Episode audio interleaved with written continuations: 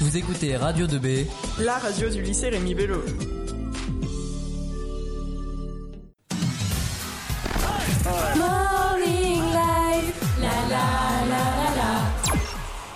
Et on est en direct sur toujours Radio 2B. Je vais accueillir maintenant Alexis pour sa nature, natu- pour sa chronique nature, pardon. Bonjour Alexis. Bonjour et bienvenue à tous euh, sur Chronique. Aujourd'hui, je vais vous parler de trois euh, plantes. Pour commencer, l'Edelweiss. C'est une des plus célèbres plantes de montagne. Elle vient de Edel, qui veut dire noble, et Weiss, qui veut dire blanc. Elle est souvent utilisée en Suisse comme un véritable emblème national, figurant sur la pièce de 5 francs suisses. On a tendance à dire une Edelweiss, mais on le dit normalement euh, un Edelweiss. Et est difficile à percevoir, car elle pousse en moyenne de 1270 à 3000 mètres d'altitude. Dans le Tyrol, même dans l'arc arctique, même dans l'arc alpin en général, elle représente la pureté et l'amour. Et la coutume voulait que le jour du mariage, le fiancé doit offrir un bouquet entier à sa promise. Elle est aussi appelée l'étoile d'argent. Voici une petite légende sur elle. La reine des neiges vivait autrefois au-dessus des neiges éternelles. Était d'une beauté à faire fondre les cœurs. Les lutins qui l'entouraient en étaient férocement jaloux et leur lance de cristal était, toujours bien aiguisée afin de décourager ceux qui oseraient s'aventurer à la portée du regard de la reine bien-aimée.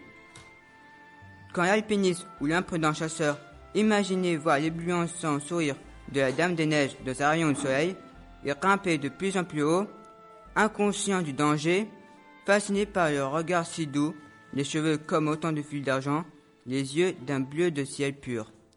L'aventureux se croit près du but, du sommet où se tient la créature de rêve. Déjà, son cœur monte une prière vers elle.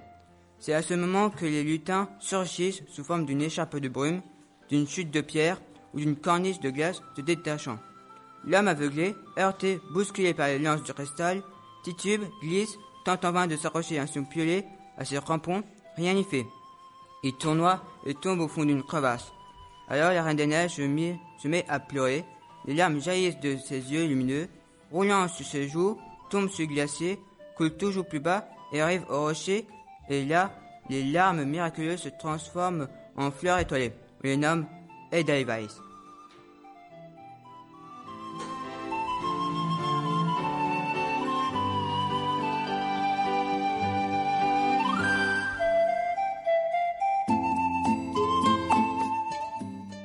Voici maintenant le tournesol. Le tournesol, ou Ianthus anus, est cultivé dès 3000 ans avant Jésus-Christ en Amérique du Sud par les Amérindiens du Pérou. Ce sont les Espagnols qui l'ont introduit en Europe en 1510 pour son huile. On le cultive dans le monde entier et même en Russie, car pouvant résister à une température de moins 7, moins 8 degrés Celsius. Il y a aussi la particularité de se tourner vers le soleil. Voici pourquoi Alors, je vous préviens, il est un peu long. On dit qu'il y a des milliers d'années, le monde était partagé entre le soleil, le jour, et les étoiles et la lune, la nuit. Ainsi donc, la Terre connaissait une partie dominée par les ténèbres et une autre maîtrisée par le soleil, la lumière. Mais le fort désir de la lune était de, que l'obscurité puisse vaincre. De cette manière, elle est devenue la maîtresse de la Terre, tandis que le soleil serait asservi. Par conséquent, entre la lune et le soleil, éclata la guerre. Le soleil avait une fille qui s'appelait Eliante. Mais elle ne ressemblait pas aux autres de son âge, pas seulement grâce à sa beauté, sans pareil, mais surtout à sa vaillance. Elle proposa donc à son père de lutter l'un près de l'autre contre la lune. Nous devons vaincre, dit-elle, sinon nous serons enveloppés par les ténèbres. J'en suis d'accord, répondit le soleil inquiet. N'oublie pas que je suis vieux et qu'il me manque la force de lutter. De plus, elle a aussi de son côté les étoiles, et leur victoire est presque assurée. Mais c'est moi qui vais lutter près de toi, l'encouragea Iante. Non, ma fille, c'est trop dangereux. De toute façon, nous n'aurons aucune chance de réussite, ajouta son père. N'écoutant pas son conseil, Iante participa au combat comme un homme. À la suite d'une bataille acharnée, le soleil fut déclaré victorieux. C'est alors que sa fille révéla son beau visage.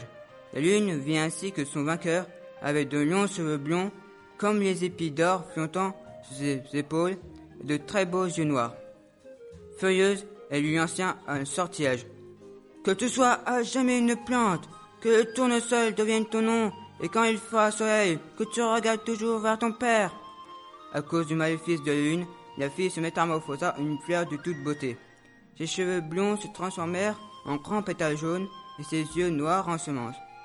Et jusqu'à nos jours, le sortilège n'a pas été rompu et Yant, métamorphosé en fleur, regarde encore et toujours vers son vieux père, le soleil.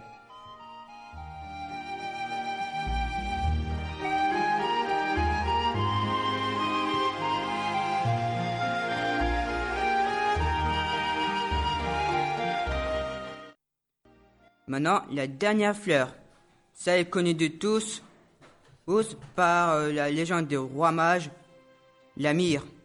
La est, comme l'encens, une sécrétion résineuse qui se présente sous forme de larmes colorées et qui proviennent d'un arbuste de la famille des Burseracées poussant au sud de la péninsule arabique.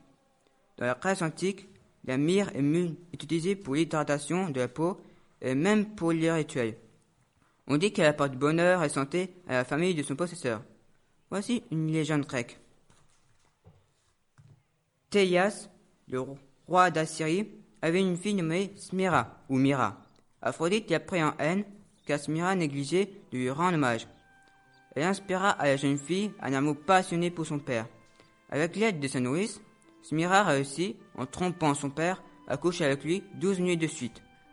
Quand Théias comprit ce qu'il avait fait, dégainant son poignard, il se lança à la poursuite de Smira. Théias allait l'atteindre quand elle supplia les dieux de la rendre invisible. Ils en eurent pitié et la métamorphosèrent en un arbre appelé Smura ou Mura, l'arbre ami. Neuf mois plus tard, l'écorce de l'arbre se brisa et il en sortit l'enfant qu'on appelle Adonis. Il était si beau alors qu'il était tout jeune qu'Aphrodite le cacha dans un coffre pour le dérober au regard des dieux et le confia à Perséphone. À peine celle-ci eut-elle aperçu Adonis qu'elle refusa de le restituer à Aphrodite. Zeus fut chargé d'arbitrer le conflit. Il divisa l'année en trois parts. Adonis en passerait seul un tiers, Perséphone en recevra un autre, le dernier serait pour Aphrodite. Mais Adonis accorda en plus à cette déesse sa part propre.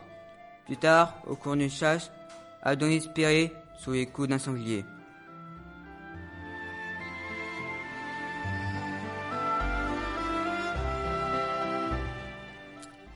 Merci beaucoup Alexis, tu as terminé? Exact. Je te remercie